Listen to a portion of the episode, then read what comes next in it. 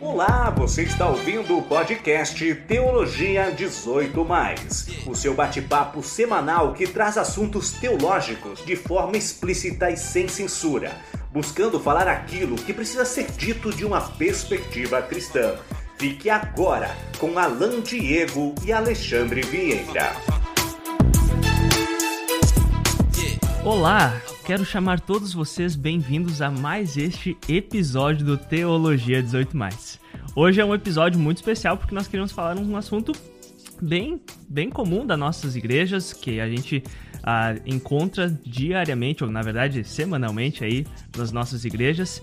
Mas antes disso, eu quero falar que estou aqui com mais uma vez com o Alexandre Vieira. Olá, Alexandre, tudo bem? Tudo belezinha? Beleza? tudo bem. Tudo certo, Alain? Podemos parar de rir um pouco agora. Tudo certo, cara. Capaz, é, é bom já começar com esse clima descontraído, porque às vezes, quando o assunto é sério, a gente tem que ter um pouquinho mais de humor, um pouquinho mais de leveza, até para não deixar o clima muito pesado. Mas, hoje então, o nosso assunto é estilo de culto. E, sem demoras, já quero começar perguntando para você, Alexandre.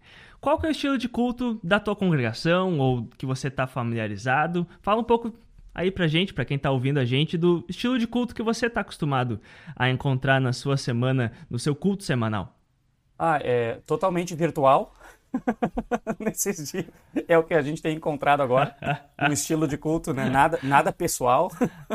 não, brin brincadeiras à parte. A, a, minha congregação, quando não é época de pandemia, uh, é diversificado, mas daria para dizer, a, a, própria congregação se define como uma congregação com estilo de culto contemporâneo. E, então, para começar dizendo, o que, que, isso quer dizer, né? Tá, diferentes coisas para diferentes pessoas.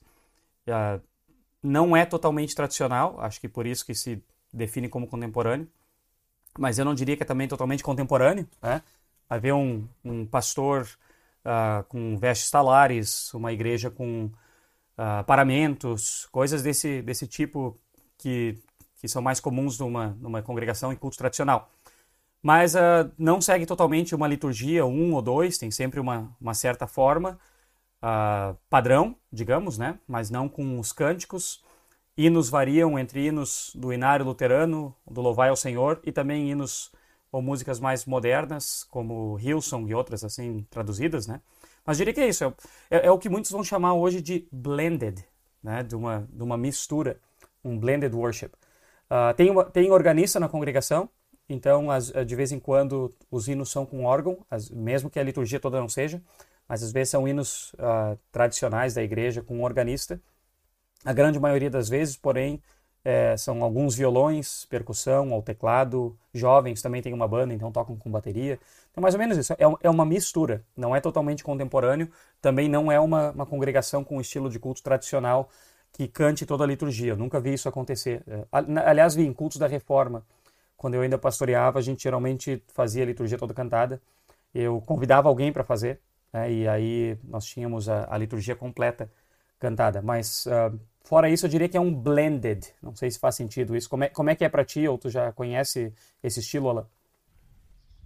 Cara, olha, muito bom esse, esse estilo que você falou. Eu acho que reflete um pouco também uh, o estilo que eu tô acostumado. Uh, ah, para mim também, antes de qualquer coisa, para mim também tem sido o estilo virtual. Uh, faz um, um, mais de um ano agora que o culto para mim é estar sentado na, no sofá da minha sala e acompanhando o culto sendo transmitido da minha congregação aqui em St. Louis. Mas a minha congregação ela é uma congregação universitária. Até a igreja, ela, você conhece, né, Alexandre? Ela é dentro do campus da, Wash, da St. Louis University, aqui em St. Louis. E, então ela tem um, um, também tem um mix, digamos assim, de, de liturgia tradicional, aquela que a gente tem, uh, encontra nos inários ou até uh, livros de liturgia. Ela segue essa estrutura, mas ela é totalmente. Uh, as partes até da liturgia que são cantadas são tocadas com violão, às vezes com guitarra, às vezes com algum tamborzinho.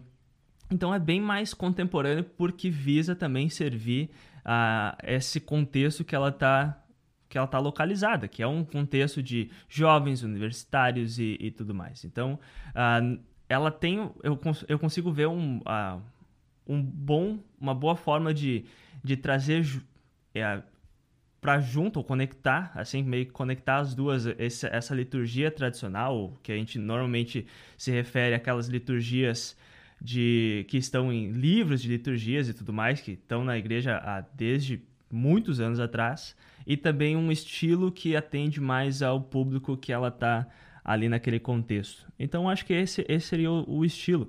E, e, sei lá, o que, que tu acha disso? É, é, é interessante porque é, talvez para muitas pessoas não é até mesmo da, de algumas congregações tradicionais ou que estão mais acostumados com o, o, que nós estamos nos referindo a um culto tradicional é um, é um pouco diferente. Tu, tu não acha, Alexandre? Acho sim. Eu, eu tenho seguido um pouco a, a Reliant, a congregação aí, nessa época agora que uh, todo mundo está colocando conteúdo online. É legal que a gente, aqui como família, uh, no meio da semana, além da nossa congregação que tem estudo, a gente tem assistido também Uh, eu diria participado, mas é que não é ao vivo, né? A gente realmente só assiste um dia depois, porque na quarta também tem o nosso uh, estudo da nossa congregação.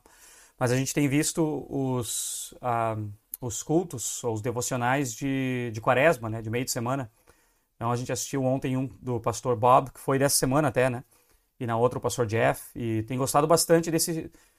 É um pouco diferente de como eu lembrava quando estava aí, né? Na congregação, por ser online, talvez, né? Tem um pouco mais de estrutura litúrgica, de, de orações uh, participativas. Mas a, a, a, gente gosta né, de, de todos eles, não tem assim uma preferência uh, tão forte assim por, por um ou por outro. Mas deixa eu só comentar, a gente está falando sobre isso porque teve uma enquete aí, né? E o pessoal pediu para falar sobre esse assunto, colocaram a gente nessa roubada. muito bem lembrado, muito bem lembrado. Verdade. Ah, para você que está ouvindo a gente, você que escolheu esse tema de hoje. E a gente, eu, na verdade, agora até para falar, muito obrigado, muito obrigado. Deixar claro que eu fico muito agradecido por todo mundo que foi lá votar. A gente teve quase 40 votos na nossa enquete, o que é, é bem impressionante. A gente tem, a gente está recém começando nossos trabalhos no Instagram e 40 pessoas votaram e, e ajudaram a gente a escolher esse tema. E realmente a gente está tá fazendo esse tema porque uh, pessoas escolheram e, e, o que mostra que tem muita gente querendo saber e até debater sobre esse tema, né? E, e por que será? Tu, tu ouve muito ah, muita conversa, muita discussão sobre estilo de culto aí onde que você tá, Alexandre? Ou isso é algo que só o pessoal tá curioso porque nunca ouvem ou nunca tem discussão sobre isso? Pois é, cara. Olha, uh, aqui eu já tenho que admitir aí para quem está ouvindo, a maioria dos nossos ouvintes talvez sejam pessoas que, que uh, são de congregações luteranas, então talvez vão entender um pouco mais. Eu só sei falar do ponto de vista de um luterano, né? Essas coisas, mas eu, eu acho que servem para qualquer igreja. Mas eu, eu, já que tu me perguntou o que, que eu tenho ouvido, eu tenho ouvido de quem é mais próximo de mim. Uh, existe sim, existe bastante preocupação na igreja cristã como um todo, né? E eu, uh, do, do setor em que eu faço parte da igreja cristã, existe bastante preocupação na questão do culto. Né? E, e, e, isso é bom. Eu queria começar dizendo isso. Isso é bom, né? porque o culto é central na vida de, dos cristãos, da comunidade cristã como um todo. Uh, então não, não, tem problema quanto a ter essa preocupação. Né? Acho que a gente pode começar daí. É algo positivo a gente se preocupar se aquilo que nós estamos fazendo está agradando a Deus. Né? O problema é o extremo de a gente achar se aquilo está tá agradando a mim, né? Ou ao outro. Ou... Mas uh, muito bom. Existe sim bastante preocupação quanto quanto a essa questão. Mas mais do que uma preocupação, ela existe uh, bastante divisão, inclusive, né, na, nessa questão de culto, do culto. Às vezes, congregações se dividem não só por isso, né? Mas isso se torna o estopim. Será que que esse é o tipo de congregação que eu quero, uma congregação que cultua dessa ou daquela forma. Né? Então existe bastante discussão. Eu lembro de, de reuniões, de assembleias uh, na, na congregação sobre esse assunto específico. Sobre o estilo do culto que a gente vai seguir, sobre como vai ser a questão das músicas do culto, sobre os horários de culto, sobre uh, o tipo de pessoas que vêm para o culto. A gente discutiu isso abertamente, pastores e membros da congregação. É, e, e, as discussões mais acaloradas pelo menos que eu tive uh, na igreja, foram sobre isso. Foram sobre culto. Não foram sobre a questão financeira, que também pode ser um, um problema, né, uma dificuldade para a gente enfrentar. Uh, mas pelo menos no meu ministério, as, as, discussões mais acaloradas foram sobre estilo de culto. Então, sim, é algo que, uh, agora vendo pela enquete, né, não, não, não é só para mim, não é só para minha congregação, mas outras pessoas também têm isso. E eu já vou dar um spoiler. Nessas discussões que a gente teve, uh, onde os pastores estavam dizendo uma coisa e de repente outra, outras pessoas dizendo outra coisa, eu perdi a discussão, não sou mais o pastor da igreja. que sacanagem. Brincadeira, não é, não é por isso, né? Mas uh, não, não sou mais o pastor lá da igreja, mas não por isso, obviamente, por motivos bons, continuo. Uh, mas foram discussões acaloradas, sim, sobre o estilo de, de culto que, que, que havia preocupação generalizada, assim, né? Tanto da parte dos pastores quanto da parte dos membros. É, é uma coisa que está, sim, no coração das pessoas. Né? Uh, enfim, não, não, eu quero ouvir de ti também, não vou dizer muito mais do que isso, daqui a pouco a gente pode entrar nos pormenores. Eu só queria, de repente, eh, já que a gente está no início ainda, é, é, é, importante essa tua pergunta do que, que as pessoas estão pensando, porque antes de a gente falar, e eu até nem pretendo falar e conversar sobre cada ponto do culto ou, ou da liturgia específica, né? É, eu, eu, gostei disso, de tu falar, né? As pessoas, o que, que as pessoas estão pensando, como é que é essa, essa questão do culto de forma mais generalizada, entende? A gente tem que conversar mais sobre isso e não especificamente sobre cada pontinho. Então, uh, mas se tu quiser falar também a gente pode entrar né, em, em determinadas partes do culto. Mas uh, como tudo aqui no nosso programa é mais uma discussão, uma conversa teológica, a gente não, não vai dar uma aula, né? Eu acho que é importante a gente trazer essa conversa, esses motivos de disputa por culto, antes de querer entrar nele e na liturgia necessariamente e pegar ponto por ponto. Mas o que, que tu tem experimentado aí, além, além da nossa pesquisa no Instagram, o que, que tu já ouviu ou, ou tem visto na tua participação na igreja? Poxa, Alexandre, tu sabe que uh, eu até faço essa pergunta porque eu, eu fiquei surpreso até, vou ser bem sincero, quando eu vi a enquete e eu vi que, assim, teve mais do que o dobro de votos para o estilo de culto para o segundo lugar, sabe? E dá para ver que as pessoas, pelo menos as pessoas que nos acompanham, elas têm vontade e têm curiosidade, querem saber mais, querem ouvir sobre esse tema porque eu, eu realmente ouço muita, muito debate, muita reflexão entre pastores, entre líderes da igreja, como você falou, até diretorias de, de congregações e tudo mais, falando sobre, sobre o, a, o estilo de culto. Mas muitas vezes a gente não, não sabe o que, que as pessoas que talvez vêm na igreja e participam do culto, mas não chegam a participar desse, desses debates, o que, que elas estão pensando. E até para mim é muito interessante saber que tem sim essa curiosidade e que essa, esses debates, essas reflexões sobre culto chegam também talvez nas pessoas que não estão na liderança de congregações, nas pessoas que não estão à frente de congregações como pastores, ministros, etc. Então, acho que é, é muito interessante, eu acho que é legal, ah, porque eu, particularmente, ouço bastante uh, debate, como falei antes, uh, com, com o perigo de ser repetitivo eu ouço bastante uh, essa, essas dúvidas ou realmente até mesmo discussões calorosas uh, sobre esse tema. Então, acho que é, interessante, cara. Deixa eu te perguntar, o, o segundo assunto que foi votado foi, sobre, foi aquele de céu e ressurreição na, nessa nossa enquete? Acho que foi, né? Céu e ressurreição. Eu acho que foi... Foi, foi. E, e junto com sexualidade, ficou bem, bem parecido ficou bem junto. Mas sim, eu acho que Céu e, e Ressurreição foi, ficou em segundo lugar. Ah, tá. Não, só, só, me faz pensar, né, que ver que o, o assunto mais pedido foi um que, já vou dizer, é bastante secundário, teologicamente falando, o estilo de culto. Não o culto, não outras coisas, mas o estilo em si é algo totalmente secundário, né? Agora, a doutrina sobre céu e ressurreição, a questão da sexualidade, isso não é secundário. Essas coisas são são doutrinárias, são bíblicas, são, são muito mais. Nós temos muito mais uh, uh, palavras de Deus quanto a esses assuntos. Né? O, o, cristão tem que estar muito mais firme quanto a esses assuntos do que necessariamente o estilo do culto. Então isso me chamou a atenção, né? Que talvez nós já estamos firmes nessas outras coisas e a gente, portanto, quer falar das coisas secundárias, ou pode acontecer também que às vezes, em alguns contextos, aquilo que é secundário tem tomado mais parte da vida da igreja a ponto de de a gente precisar tratar desses assuntos, né? Que bom que o pessoal falou. Uh, em vez de ir para aquilo que é primário, sobre a esperança cristã na ressurreição, os problemas de só falar de céu, céu e céu, né, que não é bíblico. Então, coisas desse tipo que são primárias, a gente tem que deixar para um pouco depois para falar primeiro daquilo que é secundário, que é o estilo do culto. Isso me chamou atenção e eu acabei te interrompendo, mas uh, vai em frente aí.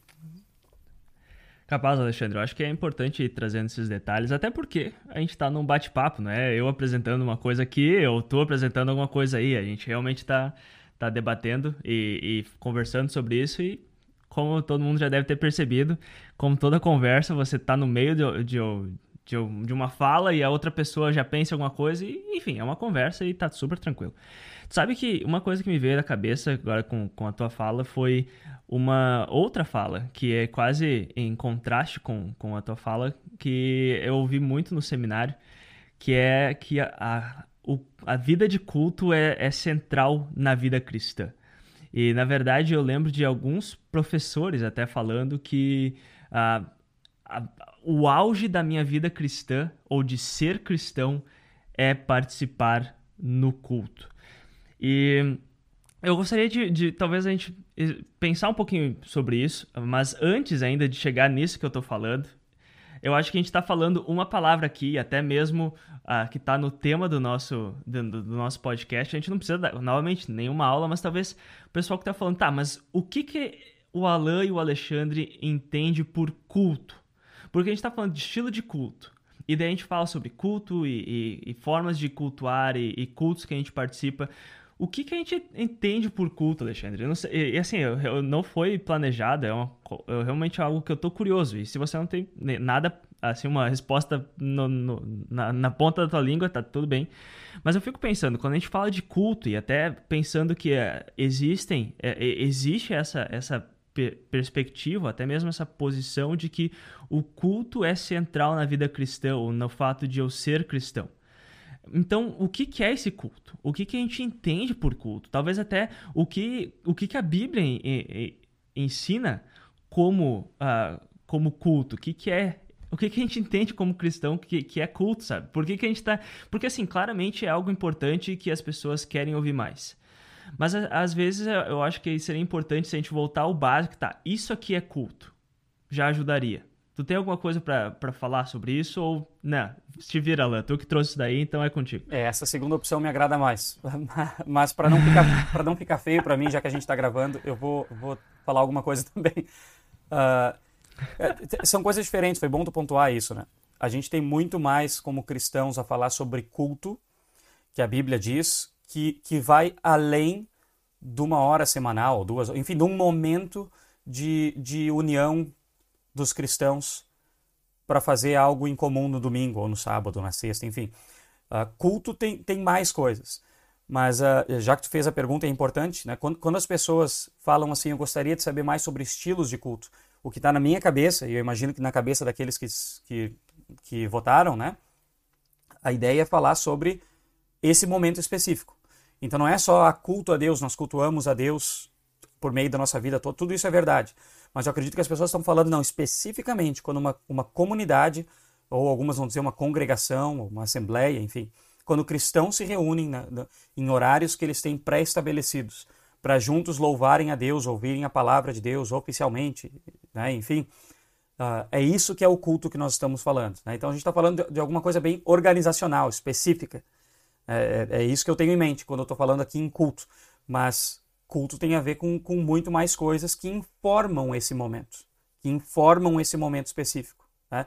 Uh, por exemplo, quando a gente pensa em culto, é, é, difícil teologicamente se desvencilhar da criação no sétimo dia. Né? Quando Deus. Uh, não quero que parecer clichê, né? Ah, vai voltar lá para o Gênesis, né? Mas, de novo, quando Deus cria todas as coisas ele, e ele tem comunhão perfeita com os seres humanos e com a criação como um todo, e aí ele, a Bíblia usa a linguagem do descanso, né? Deus descansa. Não, não é que ele se cansou de fazer obras, não, não é esse o ponto. O descanso de Deus tem a ver com a comunhão do, do, da criatura com seu Criador. Naquele sétimo dia tem essa comunhão plena, perfeita. É um descanso, por assim dizer. É uma linguagem que a Bíblia vai carregar, né? Uh, muito além. Pode me interromper, Tala, se eu tiver. É que tu perguntou e eu tô, tô indo. E, e, e, é uma linguagem que a Bíblia vai levar, vai levar adiante, né? A gente vê uh, mais tarde o povo de Deus procurando esse descanso. Porque depois do pecado se perde essa comunhão com o Criador e com todas as outras criaturas. Esse momento de culto pleno. Né? A gente vê Salmo, se não me engano, é Salmo 95, depois dá, dá para checar, onde fala sobre isso, que Deus ainda tem um descanso prometido. Hebreus vai trazer isso depois. E aí a gente tem Jesus dizendo: Vinde a mim, todos que estáis cansados e sobrecarregados, eu vos darei descanso. Não é só uma coisa psicológica, né, como muitas vezes se pensa. Ah, eu estava cansado, mas aí quase uma coisa assim de meditação e Jesus me deu um descanso para. Não é isso. O descanso é esse momento pleno de união com o Criador novamente e com as outras criaturas em perfeita harmonia. Quando a gente fala de culto, desse momento na Bíblia, e aí vem os nossos professores, eu acho, dizendo que o culto é o ponto alto da nossa vida aqui, tem uma maneira errada de entender isso. Né?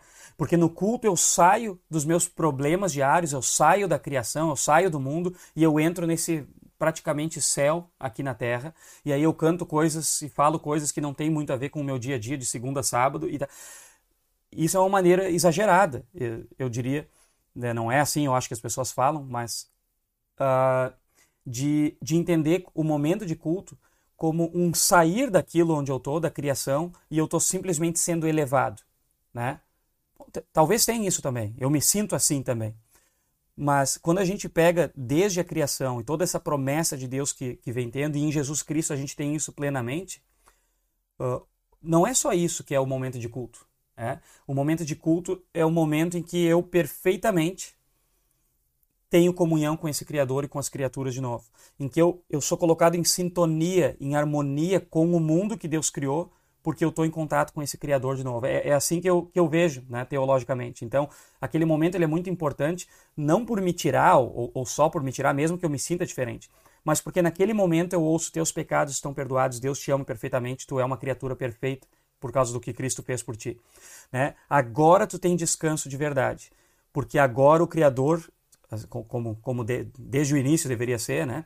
ele está do teu lado, tu está do lado dele. Agora tu pode olhar para o teu irmão, para o mundo em volta, tu volta na segunda, na sexta, né? em qualquer dia da semana, e tu sabe que tu vive nesse mundo criado por Deus, onde tem um Criador que está junto contigo e te, e te conecta a Ele novamente, sempre de novo em Cristo. Enfim, tem, tem essa ideia uh, do culto de voltar à, àquela harmonia que era intencional de Deus no início. Então, quando diz assim, o culto é o momento mais importante da nossa vida, da nossa semana, eu, vejo muito valor nisso, nesse aspecto né? Não que uh, uh, as outras coisas não são importantes, mas um, o, o culto ele serve para me conectar com o meu Criador e com tudo que Ele criou de novo de forma plena e perfeita por causa do que Jesus Cristo fez por mim. Se o culto falha nesses sentidos e ele é um descanso para mim só porque ele me lembra disso ou daquilo, ou porque eu gosto, ou porque eu me sinto bem, esse não é o descanso de que está falando lá. E isso não me conecta de novo ao Deus da criação e aquilo tudo que ele criou e uma harmonia perfeita. O que, que tu pensa? O que, que é o culto? Cara, nossa, que aula aí. Pô, muito bom, Alexandre. Eu gostei muito de várias coisas que você falou. Uh, tem alguns aspectos que eu quero ter certeza que eu vou ter. Assim, eu realmente quero, quero comentar aqui. E um deles é, é sobre Gênesis. Mas uma coisa que eu gostaria de, de falar, pelo menos, isso é totalmente da minha perspectiva, sobre culto, é que realmente a gente tem a tendência a pensar, a gente acabou uh, tendo, colocando esse entendimento sobre a palavra, sobre o termo culto, como significando aquela uma hora que a gente fica na, na igreja durante a semana. E eu acho que sim, é verdade, mas é muito mais que aquilo. Desde, desde o início, até mesmo no, na, no Antigo Testamento, a vida de culto do povo de Deus era toda a vida que, do povo que era refletida sobre que, que refletia aquilo que Deus tinha feito em favor deles. Então, uh, por exemplo, quando eu realmente ajudo o meu próximo, quando eu vou e, e faço, por exemplo, uh, dou uma cesta básica para uma família que não tem o que comer, eu tô cultuando a Deus. Isso é uma vida de culto, porque eu estou agindo e estou, vivendo em, re, em resposta aquilo que Deus fez para mim, já me salvando. E aí, por que, por que, que eu falo disso? Porque quando a gente fala de culto, e a, realmente há estilos de culto, a gente está quase fazendo a visão reduzida da, do, dessa visão ou do entendimento de culto para ser aquele, aquela uma hora que a gente se reúne na, na igreja toda semana. Mas eu estava ouvindo alguns, alguns teólogos falarem sobre culto e uma, e uma e um entendimento da, ou uma definição de culto é uma resposta. E realmente, o, o, muitas vezes a gente pode ver o contrário, como sendo um, o culto aquilo que eu faço para Deus para Ele me abençoar, mas é exatamente o contrário. O culto, ou muitas vezes também é sinônimo de adoração ou louvor, a gente está louvando, dando glórias a Deus, é por aquilo que Deus já fez por nós. E aí vem a, a, um dos aspectos que eu entendo que muitas pessoas veem o culto como central na vida cristã, é porque é o local onde Deus nos serve. E aí vem a, a, uma, uma dos, um dos entendimentos de culto cristão é onde que há palavra e sacramento. Lutero vai falar que são as ovelhas reunidas para serem servidas por Deus em palavra e sacramento.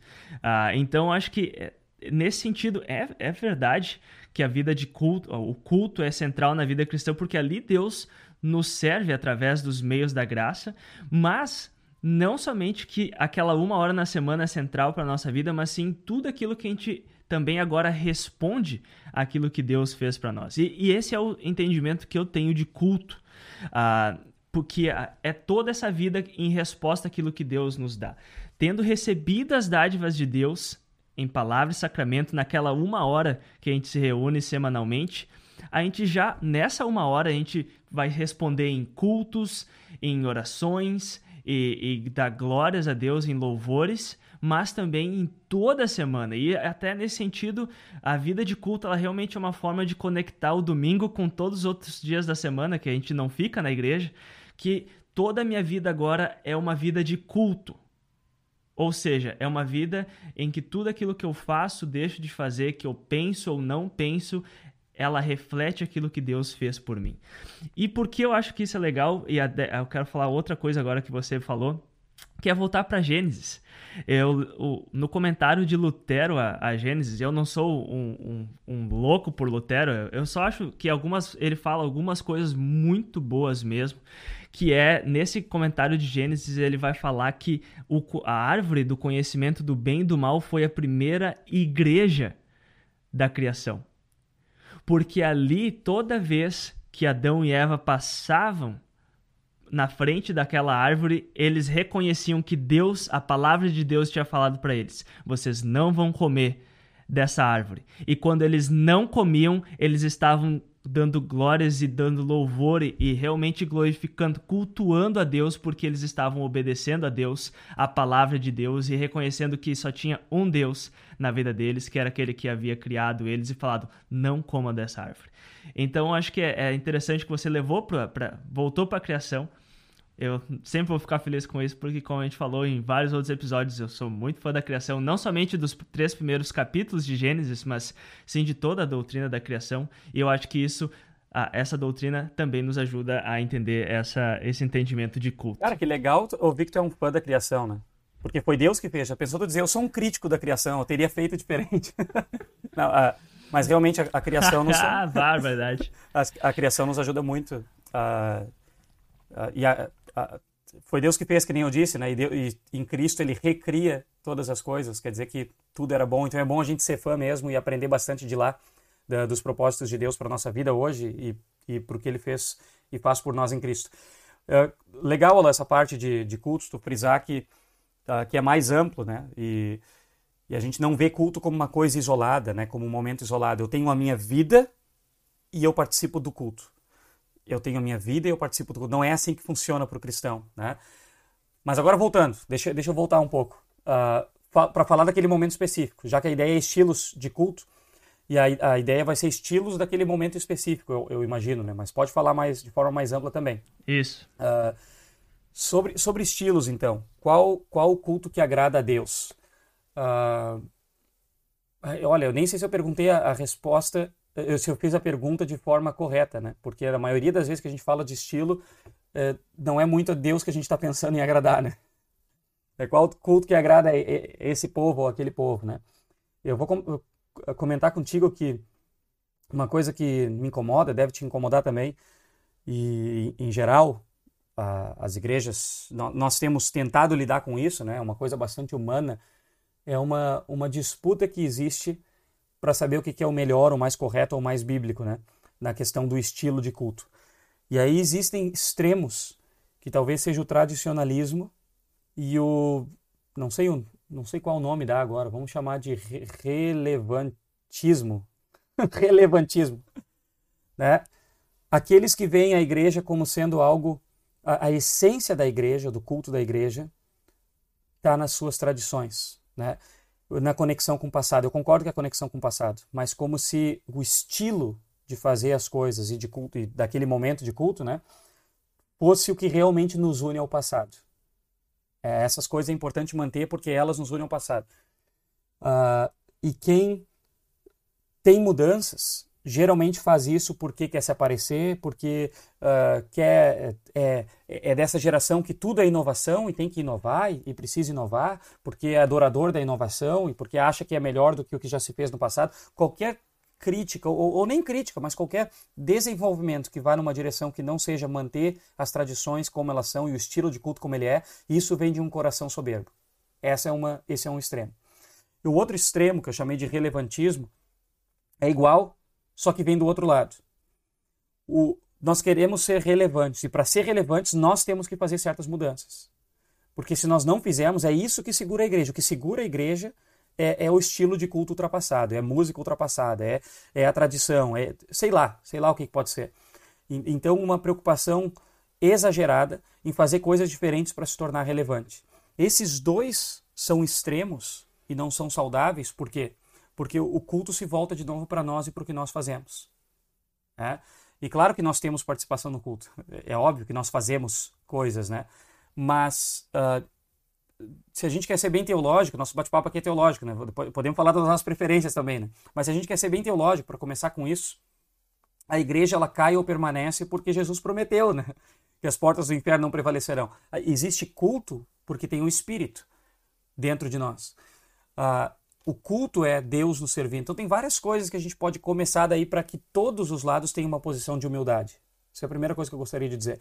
Então esses extremos, né? Olha, uh, nós temos que ser diferentes para sermos relevantes hoje. É bom ser relevante. É bom.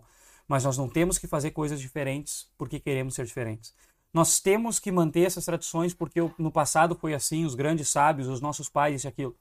É bom a gente aprender da sabedoria dos outros. Que bom que nós temos isso mas nós não temos que fazer coisas de um determinado jeito porque era assim. E se mudar, tá tudo errado.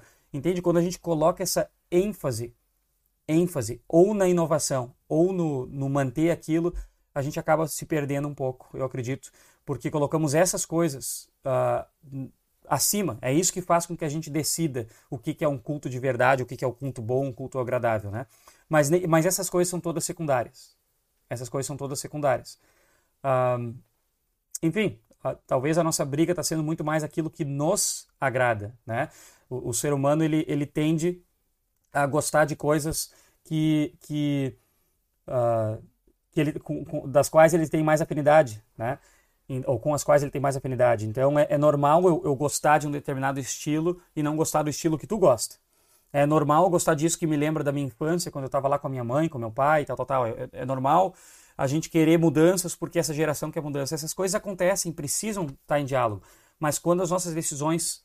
Uh, quando a gente não admite que existem certas preferências e diz esse estilo aqui é o estilo que agrada a Deus, esse aqui tem um valor inerente, intrínseco nele. E, e se a gente fizer alteração, a gente está alterando a própria palavra de Deus. Isso é problemático. Quando a gente eleva qualquer estilo de culto a um status ontológico, a um status de que esse aqui é o verdadeiro. Porque a Bíblia não faz isso. É, e eu sei que um monte de gente vai estar me ouvindo vai estar dizendo, não, Alexandre, mas você está sendo inocente. Não é isso. É porque, na verdade, esse estilo carrega mais a palavra de Deus, esse aqui tem menos palavra de Deus. Vai ter. Tudo isso é discutível, podemos discutir. Agora, colocar um estilo a priori como sendo o, o verdadeiro, na minha visão, nós, nós já nos perdemos. Cara, olha, muito bom. E tu sabe que você falou uma expressão que eu acho bem, bem intrigante, que é culto de verdade. Uh, e eu acho que, sim, tem, tem várias coisas interessantes que a gente pode falar sobre isso. E uma coisa que, me, que me pergunta é o que, que é um culto de verdade, sabe? E se eu, e se eu não, não enganado, até as, as aulas que eu vi sobre culto cristão, culto de verdade é o culto que é centrado em Cristo. E o culto nada mais é do que o momento que Deus serve a sua criação, serve o seu povo através de palavra e sacramento. Então, todo, todo a questão do culto é o serviço de Deus para as suas criaturas, para o seu povo e a resposta desse povo com cânticos, com louvores, com orações. E eu, uma coisa que, e realmente a gente pode começar a pensar que muitas das discussões que a gente tem hoje em dia é muito mais como, como se fosse um serviço nosso para Deus, ao invés de focar e centralizar nesse serviço de Deus para nós. Porque muito, é, a maioria das coisas que são discutidas, ou até mesmo que são usadas para falar o que é um culto verdadeiro, um culto de verdade, o que não é um culto de verdade, é aquilo que nós estamos fazendo no culto, ou a forma daquilo que é a nossa resposta para Deus. Qual, qual tipo de música que a gente está cantando, qual tipo de instrumento que a gente está usando para cantar aqui, aqui, aquilo, qual tipo de oração que a gente está usando, qual tipo de roupa que eu estou usando para responder é, a, a Deus. E, e, a gente vê que, tipo, normalmente as pessoas falam, e não estou dizendo que todos são assim, a gente falou, tem dois extremos aí. Mas as conversas que eu ouço normalmente são que, ah, se não tá nesse molde aqui da nossa resposta, então não é um culto de verdade. E a gente parece que a gente está se afastando daquilo que parece ser um entendimento, uma definição de culto de verdade que a gente encontra nas escrituras ou até mesmo na tradição da igreja, que é Deus servindo e não nós servindo a Deus. O culto é um serviço de Deus para nós, até o. Uh, como é que é o. o eu acho que é. Uh, Gottesdienst. Deus. Gottesdienst, yes. Isso, isso, exatamente. Ya, ya, ya, ya. Muito bom, cara. É exatamente isso. Porque é, é Deus servindo o seu povo. Todo o culto é Deus servindo o povo. Como você falou de, do perdão dos pecados, do sacramento, da, da entrega da mensagem, do, da proclamação na mensagem, no sermão. Tudo isso é Deus servindo a gente. E é, a, todo, o, a parte da, do, do povo é realmente responder isso com cânticos, com louvores, com orações. E eu acho que a gente tem que lembrar nesse começo de conversa, até mesmo para lembrar e poder falar mais abertamente de estilos de culto, que um culto, seja qual o estilo que ele estiver, Deus ainda está servindo com palavra e sacramento? Opa, tá? Então é culto de verdade. Ah, é, é, e assim, ó, eu vou te dar um, vou dar um exemplo, talvez até para as pessoas que estão ouvindo, que, claro que a gente é. Eu sou luterano, sei que o Alexandre é luterano também, então é, é, é fácil a gente olhar para a reforma protestante e achar um exemplo bom disso. E isso não é nenhuma crítica contra católicos, ortodoxos e nada assim. Mas, por exemplo, até a reforma, a, par a participação do culto não era uma participação, era re realmente ser um espectador. Você ia, os hinos eram cantados por corais em latim. Ninguém entendia, ninguém cantava junto com a, a congregação não respondia, era totalmente você ia e, e assistia. Era praticamente o que eu estou fazendo hoje em dia na minha, na, na, minha, na minha quarentena. Eu estou sentado no meu sofá e assistindo o culto acontecer.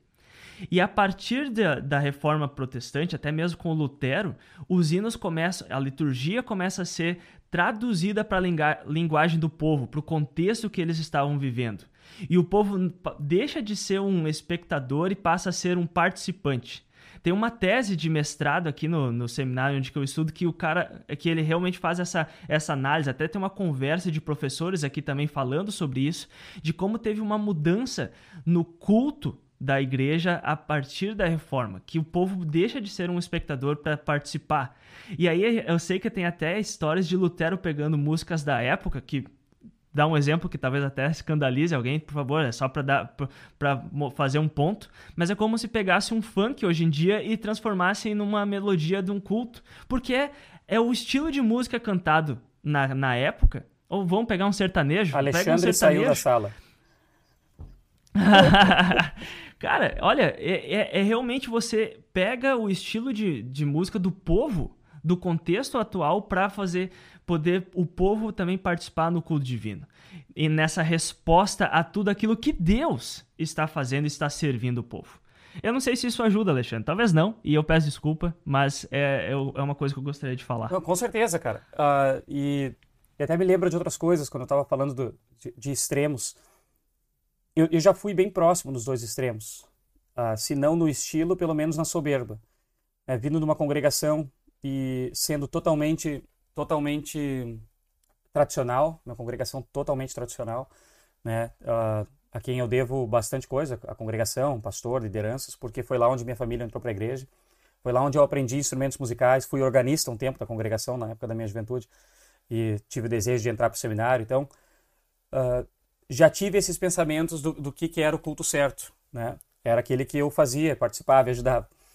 Uh, depois eu fui para outro lado, né? O lado de que olhava para aquilo onde eu, eu, onde eu cresci e dizia: ah, Isso aí é só uma questão mecânica, isso não tem coração. Coração tem aqui onde eu tô. Coração é da maneira, é só o espontâneo. Nada daquele jeito tem fé de verdade. Então tem esses extremos que eu falei, né? Ah, a, a gente vai ser relevante, aquele lá não vai, não vai levar ninguém para a igreja, sendo que tinha levado a minha própria família. Uh, se é, na verdade, não era o estilo de culto que tinha levado a família. Isso é outra coisa que a gente pode falar também. Né? Uh, um, um, um pequeno parênteses aqui me dá uma agonia nesses debates quando tem, e aí vê aquelas pesquisas uh, sem fundamento. Eu não devia ter dito isso, com certeza vão comentar depois, vão mandar um monte de link para nós. Tá aqui o fundamento, Alexandre. Deixa de ser negacionista. Mas pesquisas sem fundamento, onde diz assim, ó, uh, olha, falam que, pra, que é melhor na missão quando o culto não é tradicional, mas aqui, ó, jovens buscam uma, uma uh, cultos tradicionais hoje em dia. Jovens entram para a igreja porque querem cultos tradicionais. Aí tem um monte de pesquisa, né? É isso que os jovens querem. Uh, eu dizia, cara, eu penso que, que pesquisa mais inútil. Né? Uma que não representa a grande maioria, eu tenho estudado isso, eu estou dando uma disciplina no seminário agora exatamente sobre isso, a igreja e sua vida, e, e, uma das partes que a gente fala é justamente a questão do culto da missão. Né?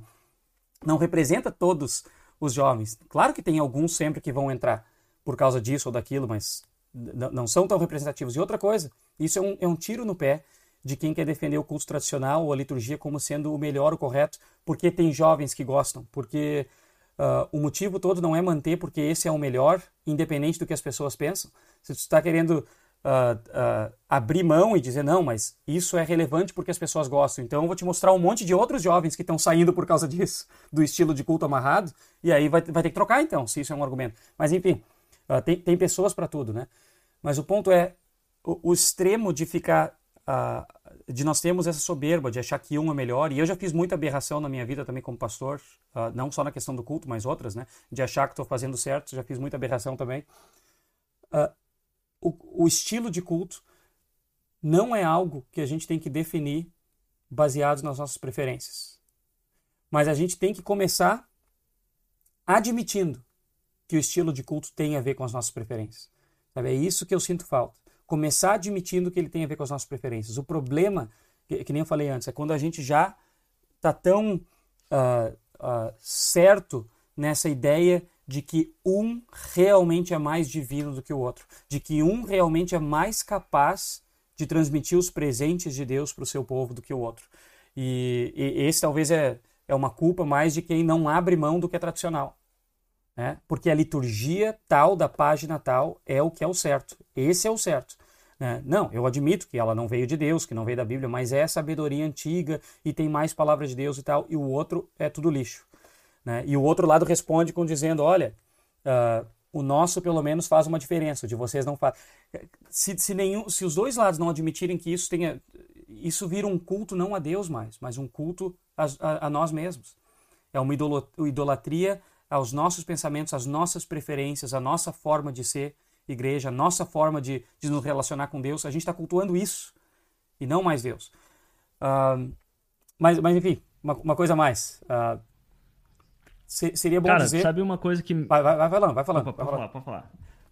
Não, eu ia dizer que uma coisa que me ajuda nesse, nesses dois extremos e quando a gente vê extremos, a gente sempre tenta achar um caminho no meio, mas eu acho que não precisa nem ter um caminho no meio, mas só um, um norte, um princípio que guia uh, qualquer uh, qualquer tipo, estilo de culto que eu, é, e eu acho que é o que a gente já falou aqui. ah, até como que Deus, ah, esse, esse estilo ele, ele atinge mais as pessoas, eles, ele realmente vai ser melhor para trazer as pessoas para a igreja.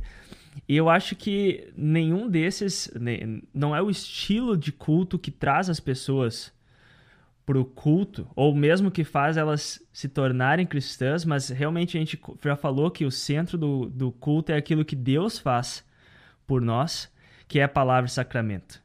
E aí, o, o, o porquê que isso me ajuda é: ah, se, se tem pregação, se tu, você está fazendo sacramento, administrando sacramento, perdoando os pecados, aquilo ali é culto, sabe?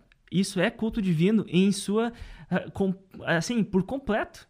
Não falta nada. E eu acho que isso ajuda porque não não me ajuda para ah, então se isso é, é o central, então não importa o estilo de culto. Porque então a minha congregação aqui, ela é uma congregação no meio de uma faculdade, ninguém está acostumado com, com, com as liturgias tradicionais e antigas da igreja, então, mas se não, não é importante, então eu gosto de, de liturgia tradicional, eu vou colocar liturgia tradicional.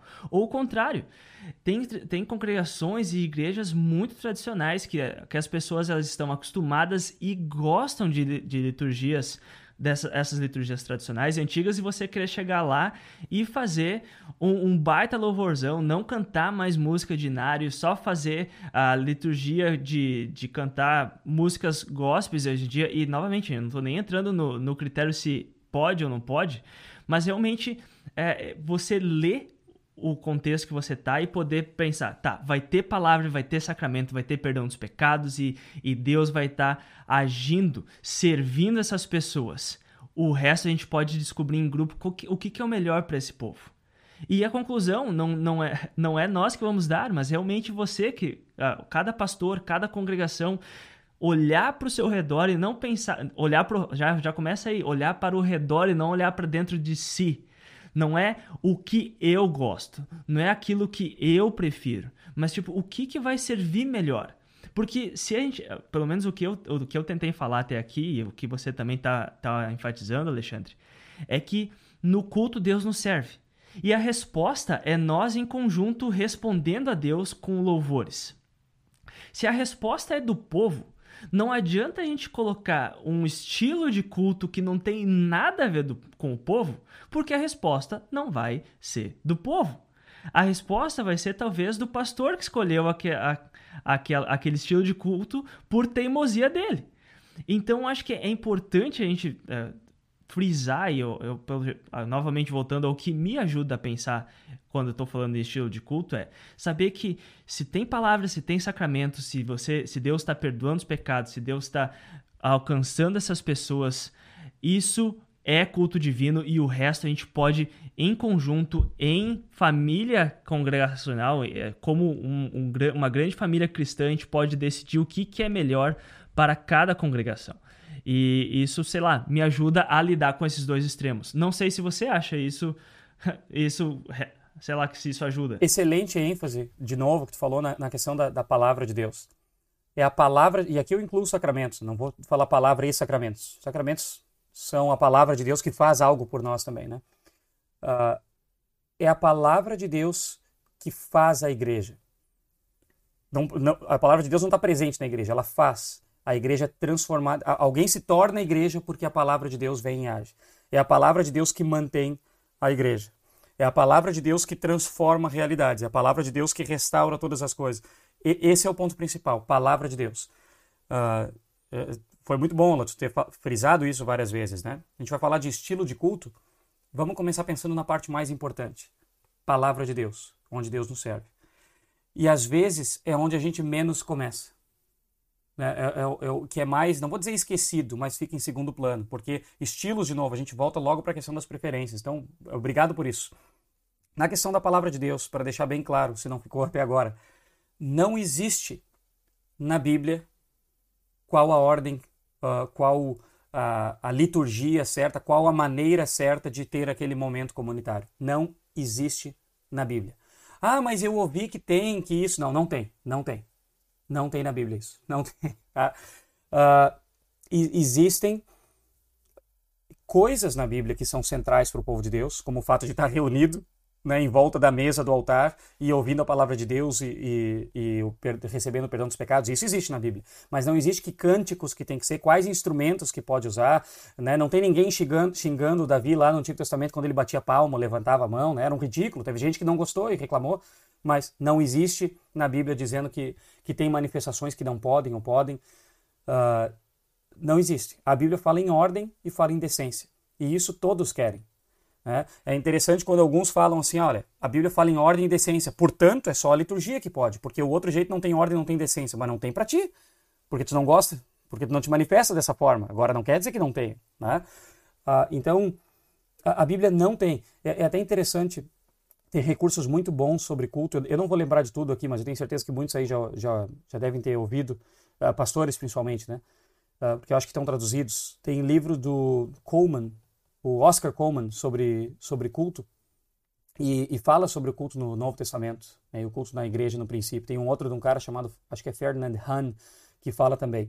Eu lembro da minha época de tese de doutorado, eu, eu pesquisei sobre o, as celebrações na sinagoga, porque eu queria saber de uma coisa específica sobre a sinagoga, como é que era e se aquilo se transferiu no Novo Testamento, e acabei lendo sobre essa questão do culto no Novo Testamento. Mas uma coisa sempre me chamou a atenção, que a gente pega muitas coisas deles dizendo, olha, tem que ter tal coisa tem que ter essa parte da liturgia, tem que ter essa outra parte, tem que ter, porque isso tudo está no Novo Testamento. É, e a gente é condicionado a achar que o Novo Testamento está nos dando uma liturgia pronta, mas não existe. Sabe? E me incomodava muito nos argumentos deles, dizendo que a Bíblia falava, porque quando eles argumentam, eles dizem assim, ó, Paulo escreveu tal coisa porque isso fazia parte do culto da comunidade. Por isso que Paulo colocou isso em Corinto. É quase um argumento contrário. Tu começa com uma liturgia pronta que a gente acha que a igreja tinha e diz que o Novo Testamento estava se moldando aquela liturgia. Sabe? Isso me incomodava profundamente. Isso existe até hoje. Então, ah, mas eu ouvi dizer que a Bíblia tem uma liturgia, uh, tem coisas que tem que ter elementos. Não, a Bíblia não tem. Ela não tem, ela, ela dá parâmetros. Né? Agora, o que, é ordem, o que, que é decência, como a palavra de Deus se comunica com, a, com a, as pessoas de hoje, isso Deus nos chama, nos dá o chamado e a incumbência de, de nós avaliarmos, de nós sabermos. Ah, então tu está dizendo que cada igreja vai ter a sua forma de cultuar? Não, não é o que eu estou dizendo. Né? Não é, que nem eu falei, eu também sou culpado de aberrações aí. Não é esse o ponto, a nosso bel prazer. Agora, simplesmente não falar sobre essas coisas porque alguém já decidiu que esse é o único jeito, isso está errado. Agora, tem, tem uma coisa que, que, me incomoda muito quando a gente fala a questão do, de estilos de culto. E, de novo, a gente não está entrando, eu vou te dizer, tem, tem coisas que. Né, é culto sem música? É. Agora, a Bíblia fala em, em, em a gente cantar hinos, louvores, né? Eh, tanto em casa quanto na, na reunião junto. Então, tu vai fazer isso sem. É culto sem a Santa Ceia?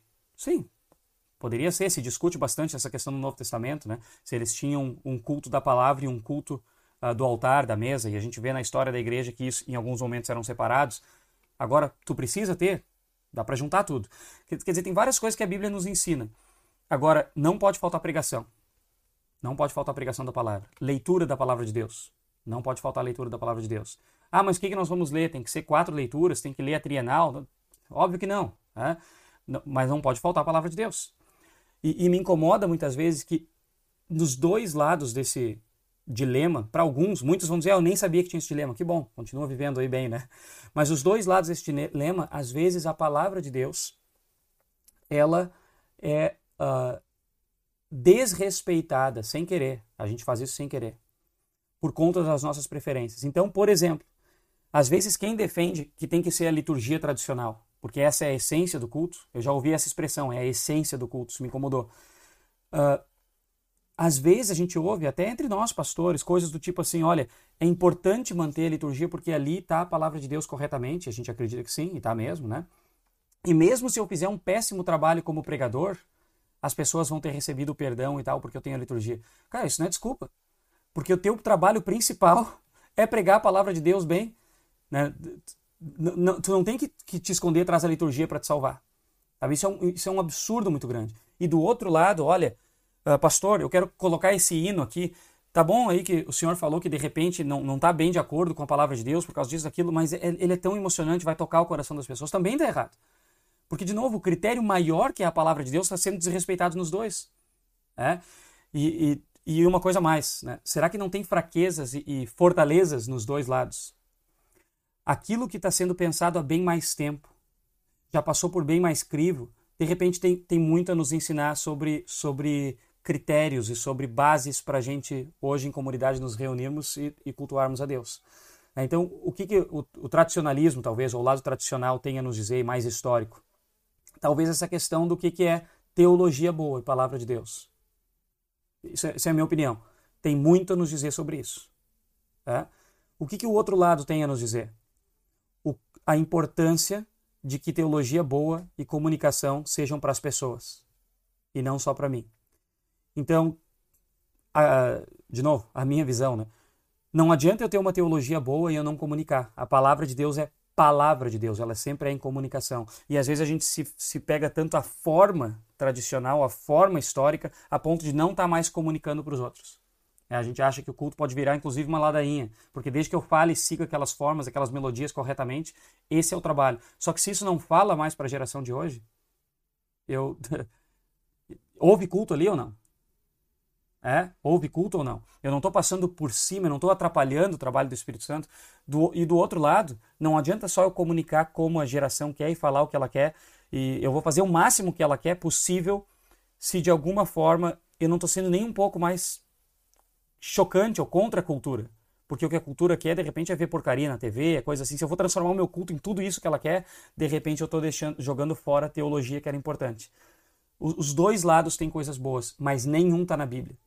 Né? O que a Bíblia diz é que o culto tem que ser das pessoas, como tu falou, o culto é sempre contemporâneo.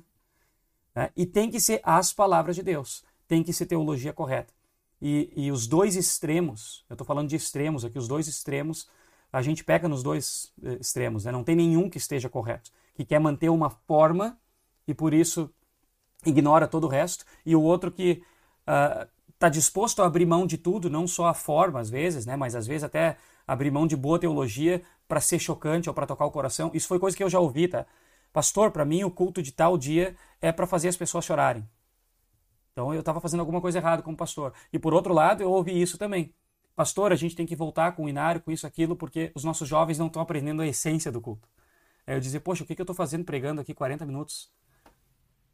O que, que a gente está hum, fazendo tomando a Santa 40 Ceia? 40 minutos? Ah, desculpa. Uh, o que, que a gente está fazendo tomando a Santa Ceia? O que, que eu estou dizendo? Os teus pecados estão perdoados em nome do Pai, do Filho e do Espírito Santo. Se nada disso é a essência do culto, porque eu não estou cantando a liturgia. Não vê? A gente tem esses extremos onde colocamos as nossas preferências acima dos outros. Mais uma coisa, cara, e aí eu vou encerrar, porque já vi que o tempo está aqui, tu está agoniado, e eu falei que a gente ia conversar e eu estou aqui te cortando. Mas, pode continuar, pode continuar. Tá, e aqui vem do, do, do meu coração pastoral. Uma das grandes frustrações que, que eu tenho. Aqui é, de novo, algo bem pessoal. Né? Talvez alguns pastores vão se identificar, talvez alguns vão se irritar, mas eu vou dizer.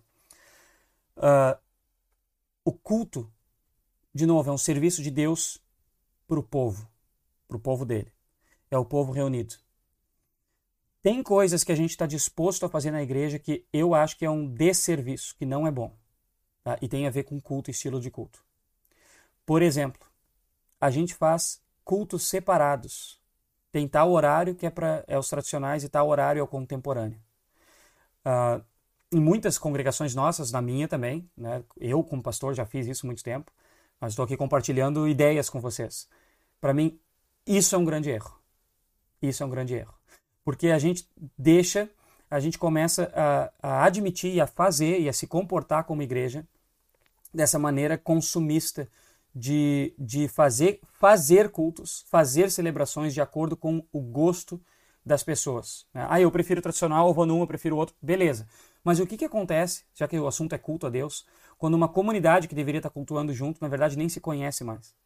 Eu faço um batismo aqui no culto mais tarde e não está a comunidade toda para receber. Sabe? Isso me incomoda profundamente. Bom, se não tem espaço na igreja é diferente, nós vamos fazer vários. Agora, isso é, eu ouvia como pastor, quem sabe cada domingo é de um jeito ou a gente faz culto sábado e domingo, nós tínhamos, né? E eu disse, olha, eu preferia não ter cada domingo de um jeito. Mas uma coisa tem que ser o nosso objetivo. E isso foi o que eu perdi, que eu disse, né? Foi aí que nós pastores perdemos. A nossa igreja comporta, nós vamos colocar as pessoas juntos. Porque é um culto vibrante, todo mundo.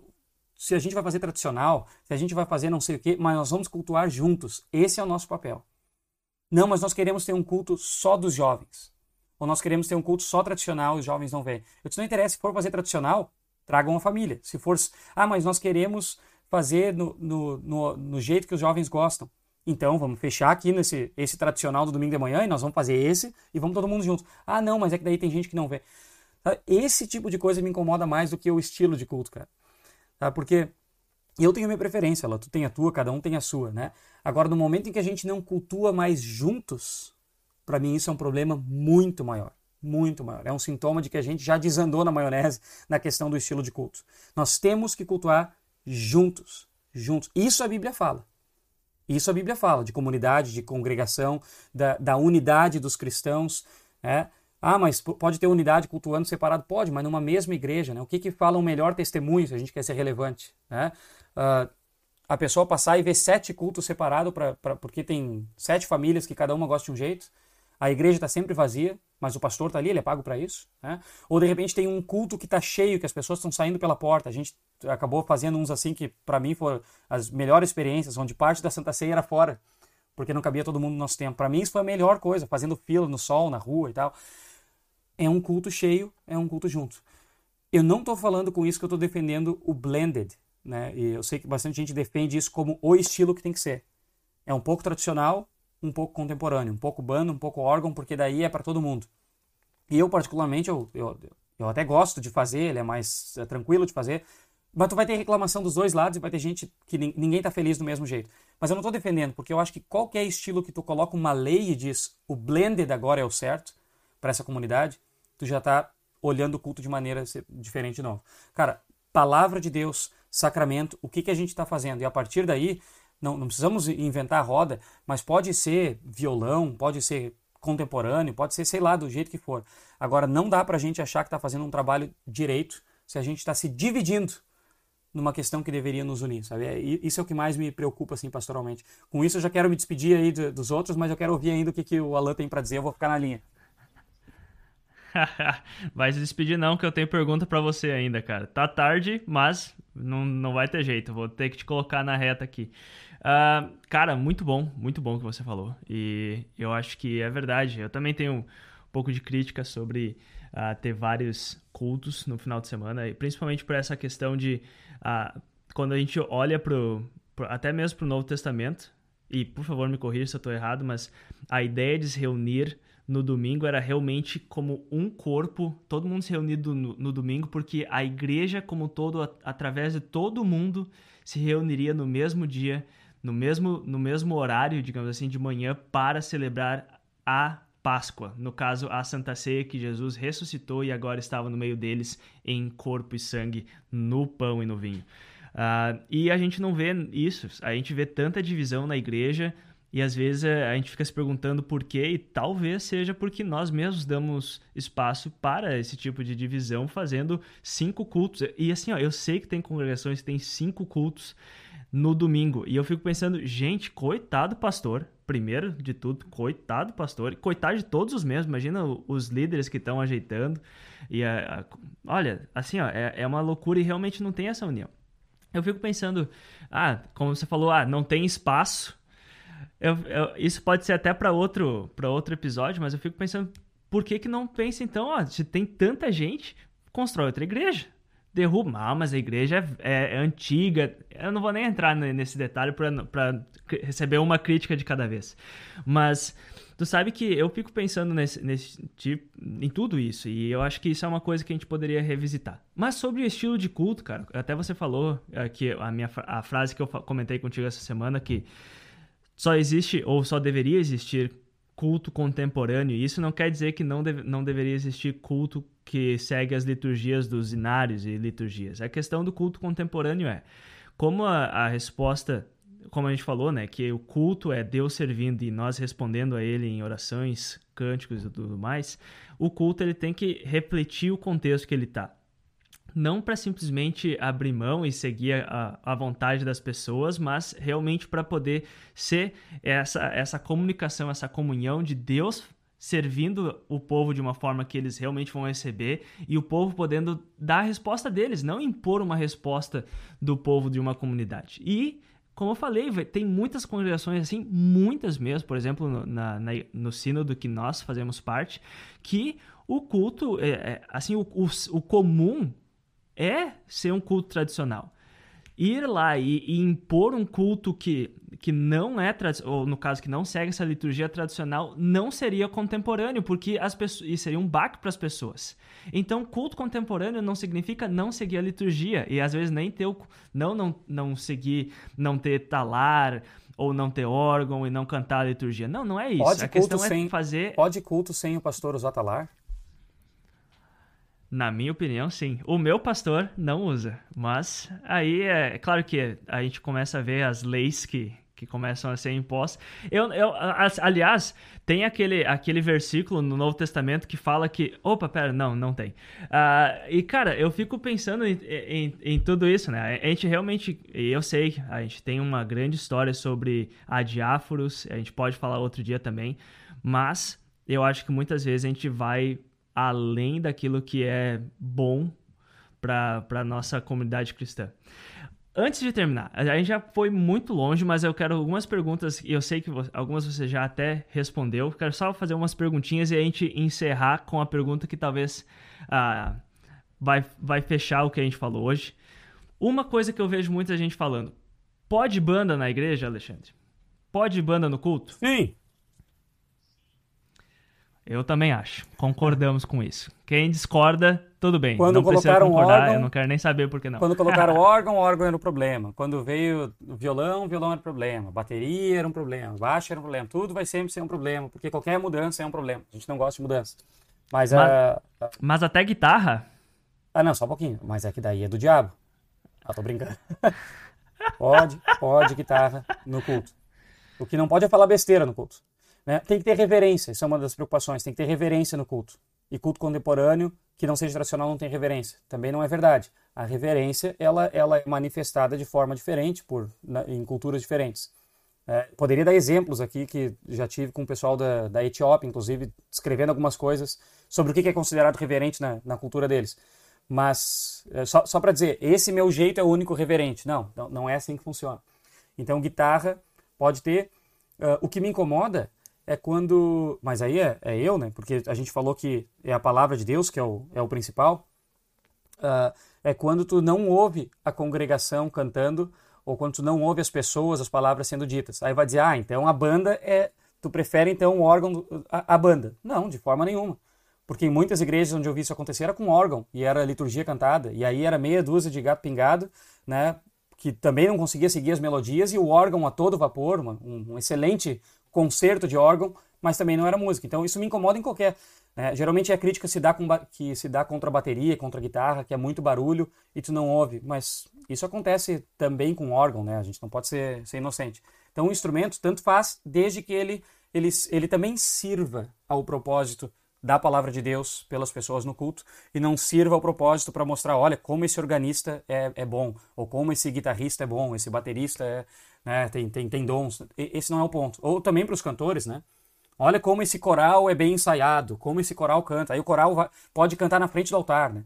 Que não, talvez não é o melhor lugar, mas o coral canta na frente do altar, a gente não reclama, olha, é show. Não, é só uma coisa piedosa. Aí se tem uma banda na igreja e está cantando na frente ou do lado, olha só como querem se aparecer. Então, uh, o ser humano é o mesmo nos dois estilos, os problemas são os mesmos. Vamos, vamos nos focar na palavra de Deus e a gente vai fazer um, um trabalho melhor com banda ou sem banda. Mas tu quer falar? Eu falei demais. Desculpa. Excelente, cara. Não, não, capaz. Eu só ia até comentar e um dos, uma, uma das passagens bíblicas que eu gosto de lembrar sempre quando o assunto é estilo de culto ou culto é, em si é o Salmo 150, que, que fala para louvar a Deus com tudo, com, com, pelos seus feitos poderosos, com trombeta, com saltério, com harpa, com danças, com instrumento de corda, com flauta. Gente, é, eu fico pensando que é, hoje em dia tem essa, essa visão de que ah, só pode banda. Ou não, se for qualquer coisa a não ser o órgão, é errado. E eu acho que a gente realmente tenta domesticar o culto de Deus, o culto divino, para falar, não, é só essa forma, quando que Deus mesmo já falou através dos seus escritores bíblicos que a criação é para louvar.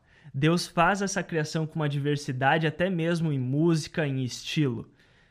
Cultuem a Deus do jeito que ele criou e aquilo que ele faz na, na, na tua vida. Então, eu acho que. É, eu só queria realmente só adicionar o que você já falou. Pode banda? Claro que sim, com ordem e decência para realmente servir a, a, esse culto onde Deus está servindo e a gente está respondendo a ele. Claro que sim. Até guitarra. Eu sei que tem gente não pode ver uma guitarra no Facebook, na, nos vídeos da igreja. Ah, gostei de tudo, menos a guitarra. Ah, faz favor, sabe? Guarda pra ti porque tu tá errado. Só ponto. Desde que seja bem feito, né, cara? E isso vale para qualquer estilo de novo. Exato. Né? Ah, se nós mantermos esse estilo, isso é culto, é bom. Mas, poxa, também não, precisamos obrigar Deus a ficar ouvindo nossa desafinação. Daí quando a gente vai, vai preparar o culto, não digo do povo em geral, eu sento lá e canto com os pulmões e atrapalho todo mundo à minha volta, né? Mas assim, o culto, ele, ele, ele, é, ele, ele vai ser preparado da melhor forma possível. Não para nós, mas para Deus. Então, isso vale para culto muito tradicional, litúrgico, para banda também, né? Cuidar com os excessos nos, nos dois lados, né?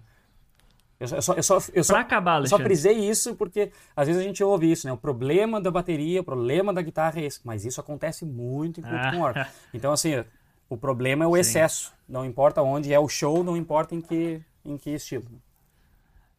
Eu concordo, eu já, eu já fui em cultos que também o órgão estava tão alto que a gente nem conseguia cantar. Então, é, realmente é, um, é, um, é mais um problema de, de organização e às vezes até mesmo de ter um, um bom sistema de som na, na congregação do que o, o instrumento que está por trás daquele som. Para acabar, Alexandre, quero te perguntar, resumindo, qual é o estilo de culto apropriado para o culto divino, para o culto da congregação, para o culto da igreja cristã? Olha só, não existe estilo de culto apropriado. Existe culto apropriado e culto não apropriado. Né? Mas agora o estilo não, e o culto apropriado é aquele, já falamos, né? para usar as palavras de um, de um sábio, que é feito em espírito e em verdade. Olha só que bonito. Mas, cara, realmente bonito, é centrar, cara. é a palavra de Deus. É ela que, que reúne uma comunidade em volta. Uh, tu falou antes daquela frase de Lutero, dos, dos cordeirinhos, né? E ele naquela, talvez é na mesma passagem até, uh, não sei, uh, pode me corrigir, mas é lá nos artigos de Malcalde que ele fala que ouvem a voz do bom pastor, né?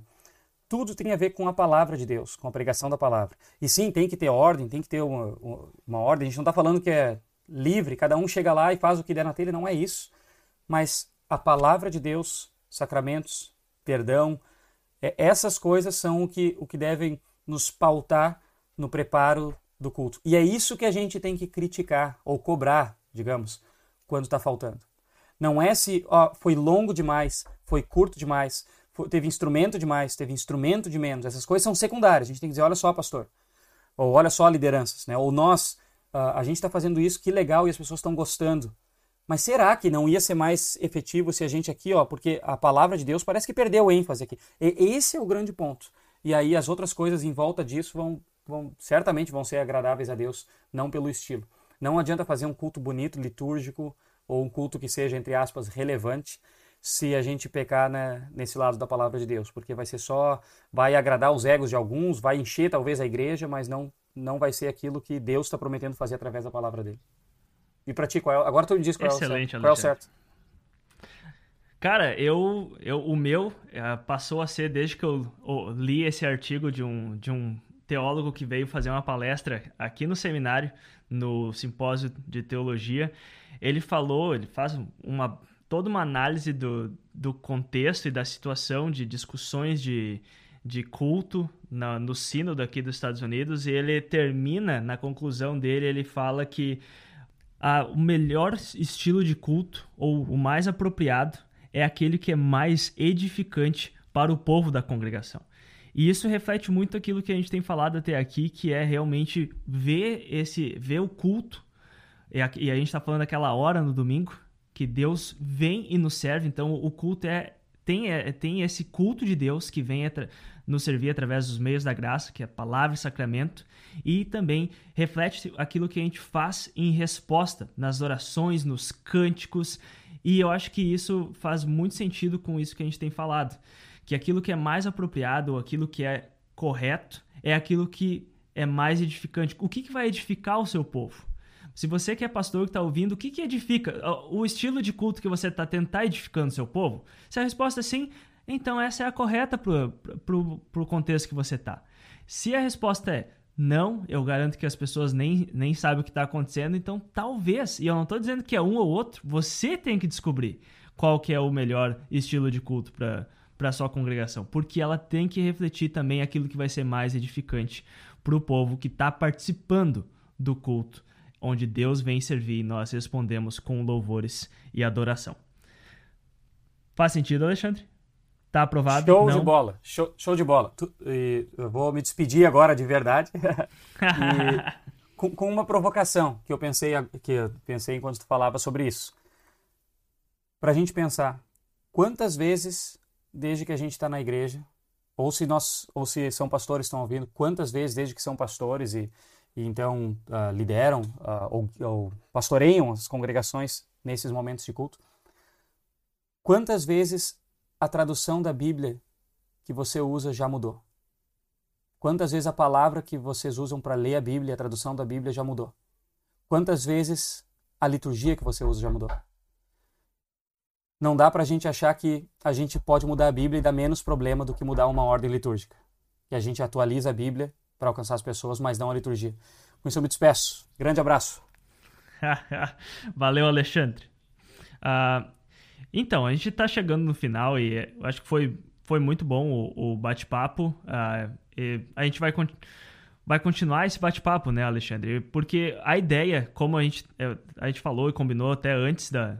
Já, é, já era, não é uma coisa que eu estou inventando aqui, mas é realmente algo que a gente está tá combinado é que esse, essa, essa conversa sobre estilo de culto e também entra o, o aspecto da liturgia, ele é, ele vai é muito grande. Ele é, é algo que precisa de muita atenção e a gente não quer tratar de uma forma que não é importante. E por isso que esse bate-papo que a gente teve hoje, novamente o Alexandre já frisou isso antes, não é para ser uma aula, mas sim é para ser um bate-papo que vai engajar e você que está ouvindo a gente também, para a gente falar sobre culto. Muitas vezes a gente não fala, a gente só vai e participa do culto e a gente nem sabe se é o, a melhor forma que a gente está fazendo ou o que significa estar naquele culto.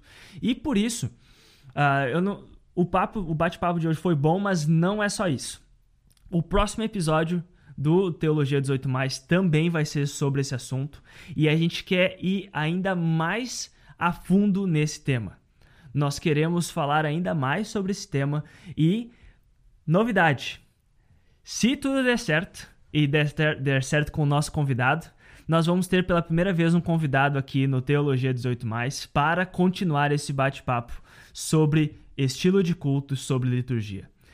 E já fica o convite para você que vai estar tá ouvindo. Se você quiser, tiver alguma pergunta, manda para a gente. Não sei se a gente vai conseguir abordar, porque novamente é um bate-papo e a gente vai ver onde que vai ir, onde que, o que, que o nosso convidado também vai falar para a gente nesse bate-papo. Mas fica, fica o convite, manda sua pergunta, manda sua dúvida, porque semana que vem nós vamos continuar esse bate-papo. Obrigado a você que continua até aqui. Obrigado por estar nos apoiando. Se você quiser, fica o convite também para você nos seguir nas nossas redes sociais, no Instagram teologia18+, no Twitter teologia18 e você pode mandar alguma mensagem ou interagir com a gente também no nosso e-mail teologia18mais@gmail.com. Mais uma coisa, última e me despeço. Quero deixar um desafio para você. Eu quero, para você que ouviu a gente até aqui, eu quero desafiar você a mandar esse episódio e compartilhar o Teologia 18 mais para um amigo. Manda o Teologia 18 mais para um amigo, fala: "Oi, eu gosto muito desse desse desse podcast e eu acho que você ia gostar também". Fica o desafio. Não fez, tudo bem. Eu não vou ficar bravo com você. Eu já tô muito feliz que você aguentou uma hora e quinze de, de conteúdo, eu e o Alexandre falando aqui sobre esse assunto. Mas fica o desafio. Manda para um amigo que isso vai ajudar bastante a gente também a compartilhar esse ministério. Um abração e nós nos vemos no próximo, no próximo episódio semana que vem. Até lá!